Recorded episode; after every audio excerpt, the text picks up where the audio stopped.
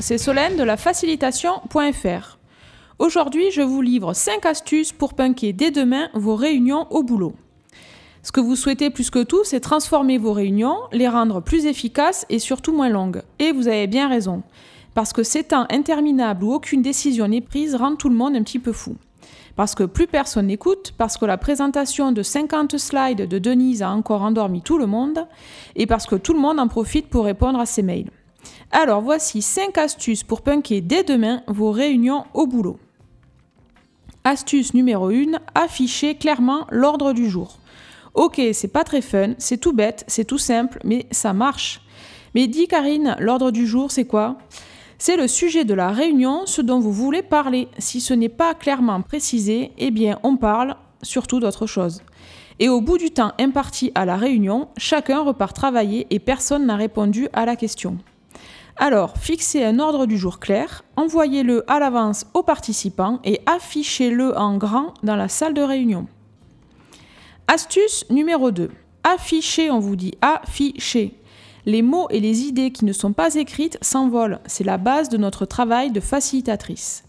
Tout ce qui est important doit donc être noté. Le meilleur moyen de tout conserver, c'est d'utiliser des templates ou cadres visuels que vous aurez prédessinés une frise chronologique, une mind map, un arbre à idées, et de coller dessus les bonnes idées sur des post-it ou des petits papiers avec un bout de scotch. Si vous avez une salle de réunion attitrée, sacré vénard, gardez surtout les idées affichées. Vous en serez inspiré la prochaine fois. On appelle ça aussi une obéga. Promis, on en reparle bientôt sur ces podcasts. Troisième astuce, soyez ambitieux. Limitez-vous à trois sujets par réunion. Pourquoi ambitieux? Parce qu'il vous faudra les terminer, ces trois sujets. Aller au bout, y répondre, creuser les idées.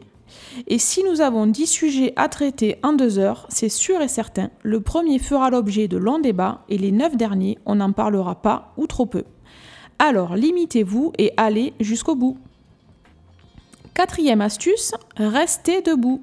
Oui oui, debout pour des réunions quotidiennes, des débriefs, des discussions flash, pour prendre des décisions rapides, rester debout avec du mobilier approprié, comme des manches debout, ou même en se promenant dans le parc d'à côté. Ça permet d'être dynamique, de ne pas piquer du nez sur son smartphone et de faire court. Les anglophones appellent ça les stand-up meetings, mais réunions debout, ça marche aussi. Cinquième astuce, jouer pour décider tout le monde a gardé une âme d'enfant et rien de mieux que le jeu pour stimuler les participants et les inciter à participer et à donner leurs idées. Les anglophones disent serious games parce que l'objectif c'est quand même d'être sérieux mais en s'amusant.